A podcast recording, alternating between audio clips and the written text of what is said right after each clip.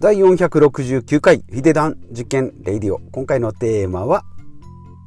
ジャックとジルの話から学ぶ株式投資ということでお話ししていきます。このポッドキャストでは財布をすっきりしたくなるということで、まあ、お金の話であったりですね、まあ、節約投資断捨離。で、まあ、財布をすっきりして気持ちもすっきりさせましょうとかですね、まあ、老後の不安とかですね。えそういったマインドブロックをまぶち壊して一歩ずつ楽しんでいきましょうということで毎週木曜日は資産運用のお話ですね。でジャックとジルの話、まあ、ジャックと豆の木なら聞いたことあるよって。ジャックとジルってジルって誰って思うかもしれないんですけどもアメリカではですね、まあ、有名な投資のお話ということで、えー、まあ、まあ、まず話の概要からいくとですね弟のジャックはですね姉のジルと遊んでいる最中に頭を怪我をしてしまって大学に進学ができませんでしたと。で18歳から働き始めて毎年毎月か4万円ずつ8年間投資しましたということで合計投資金額が384万、まあ、その後はですねお金を積み立てせずに要は8年間投資したらもうあとはやめました。あとやめましたって言ってももうそのまま寝寝かしておったという状態ですね。毎月4万円かける年間あ毎月12ヶ月で年間48万円かける8年で384で、ジルがですね、65歳まで運用、ほったらかしてたってことですね。で、姉のジルですね、弟とジャック、弟のジャックと遊んでた時の罪の意識があってですね、ああ、なんか怪我させてしまったってことで、医大に進学しました。すごいですね。医大に行ってですね、えー、お医者さんになったんですね。で、26歳で働き始めて、毎年4万円ずつ、65歳まで40年間投資して、その累計がですね、1920万円。すごいですね。毎月4万円で12ヶ月の40万円ですね。えー、で、いくと、まあ、これでいくとですね、じゃあどっちが多いのか、えー、最終的に金額が増えたのかっていうことで考えると、まあ、もちろんジルの方がですね1920万円ずっと40年間もやってたら福利の力もすごいでしょうと思うかもしれないんですけども答えとしてはですね、えーとジルの方が多かったとあじゃあジャックの方が多かったんですね。はい、でまあジルもすごいですし、えーと、医大でコツコツね行ってお医者さんになって4万円ずつ4万40年間、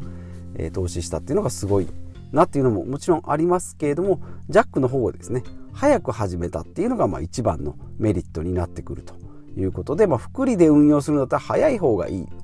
でもその時間スタート遅れた場合の時間を埋めるっていうのはかなり難しいですよっていうのが、まあ、この本の本質ですね。まあ、とはいえコツコツ貯めるのも投資するのも、えー、非常に必要ですしあとは、えー、長くやっていく20年より40年30年より40年というふうにやっていくっていうのがいいんじゃないかなということがこのお話から得られるということですね。はい、で合計の金額が書いてたんですけれどもどっかに吹っ飛んでしまいましたね。合計はですね両方とも2億円を超えるんですね、えー、ですけれどもやっぱり、えー、最初からやってたジャックの方が、えー、資産的には大きくなってたということで、え最初の8年だけですね。18歳から8年間だけ投資したジルの方があ違う違うジャックか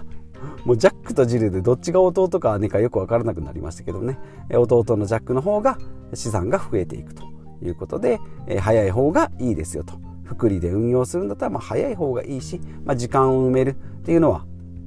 まあとはいえ姉のジルもですね遅くはないですね。26歳で働き始めてですからね。26歳から65歳まで4年間。まあ医者で働きながら毎月4万円っていうのはちょっと金額的には少ないかなと思うんですけど、まあ、合計で言うと2000万円投資してますからね。やっぱすごいですよね、まあ、この時代背景がちょっとわからないですけどね。で私はというとですね今44歳でですね42歳41歳から始めましたので80まで始めてですねようやく姉のジルと一緒の横並びになれるということですね。で、弟のジャックで行くと、100超えないといけないのかなというふうに、ちょっと計算しておりますけども、まあ、こんな悲観的な計算をしてもしょうがないので、まあ、今日は一番若い日ということで、今日からコツコツ、今日からというか、まあ、今始めたところからですね、コツコツやっていくというのが、まあ、この本質ですね。まあ、有名な話、ジャックとジルの、えー、投資の話、えー、ということで、まあ、早い方がいいですよと。まあ、普通に考えたらですね、姉のジルの方が投資金額が多いんじゃないのと思うかもしれないですし、まあ、もちろんですね、その投資の利回りによって成果は変わってきますけれども、早い時期に始めるっていうのがいいですし、早い時期で始めて短くてもですね、長く持ち続けるっていうのがいいのかなというふうに思います。まあ、さっきも言いました。姉のジルもすごいです。偉大に言ってですね4万円コツコツ。で生活レベル生活水準が上がったりしてもですね4万円ずつずっとコツコツコツコツやっていくということですね。で逆にジャックはすごいかもしれないんですけども8年間やったやつもうこれほったらかしっていうかもうほぼ忘れてたんじゃないかなということですね、まあ、投資でですね一番成績がいい人っていうのはまあ亡くなってしまった。要は死んでしまった人もしくはもう忘れた人いうことですね。ほったらかし投資という言葉があるようにですね買ったことすら忘れてるっていうのがもう最強なんじゃないかなというふうに思います。最近はですねラルフさんの投資の YouTube なんかで言うと、積み立て気絶投資って言ってですね積み立てたらもう気絶してですね気絶してそのことすら忘れていると。20年後ぐらいにですねえ SBI 証券持ってたっけなみたいな感じでやってたらあれ？200万と投資金額が8000万円にみたいな感じが、えー、望みと、えー、これが、まあ、積立気絶投資ということになっております。で、まあ、福利の効果ですね。え何回も言いますが、アインシュタインもうなったですね、えー、人類最大の発明ということで、まあ、72の法則ですね。まあ、単利と福利ってありますので、単利だったらですね、1%であれば、まあ2、2倍になるには100年かかりますね。1%ずつ足していくので100年後。ですけども福利の場合は72年後ということで28年間短縮で短縮できるというふうに、まあ、期間だけここだけ切り取るとまあまあちょっと4分の1早いよね。25%アップぐらいだねって思うかもしれないんですけどもこれがですね毎年毎年こうえー、かけ72かけ72っていうふうに、まあ、72かけたら大変なことになりますけどかける 1%, かける1%みたいな感じでですねどんどんやっていくと指数関数的にですねグラフ的にはですねコツコツ上がって右肩上がり右45度に上がっていくんじゃなしに、まあ、ジェットコースターのようにですね、まあ、登っていく。ジェットコースター降りていきますけどジェットコースターの下からですね駆け上るような感じで上がっていくと。最初は大したことないんですけども途中からですね指数関数的に伸びてくると。いうことですね。はい、でまあこのジルジャックの話でいくと早く始めるのも大事だけどやっぱり長期でコツコツっていうのも大事ですよってことですね。はい、っていうのがまあえーと、株価の変動はですね年利まあ3から5とか、まあ、下手したら7%とかっていうふうに言われております、まあ、5%だとしてもですね毎年5%を刻んでいくっていうことはないですのでコロナの時はですね30%ぐらい株価が暴落しましたしその後からいくとですね30%ぐらいまた上がったりするのでそこだけ、えー、切り取ると、年利30%じゃんって思うかもしれないですしマイナス30%かもしれないと、まあ、これを5年10年15年とやっていくと、まあ、15年以上であればですね、えー、その変動がマイルドになって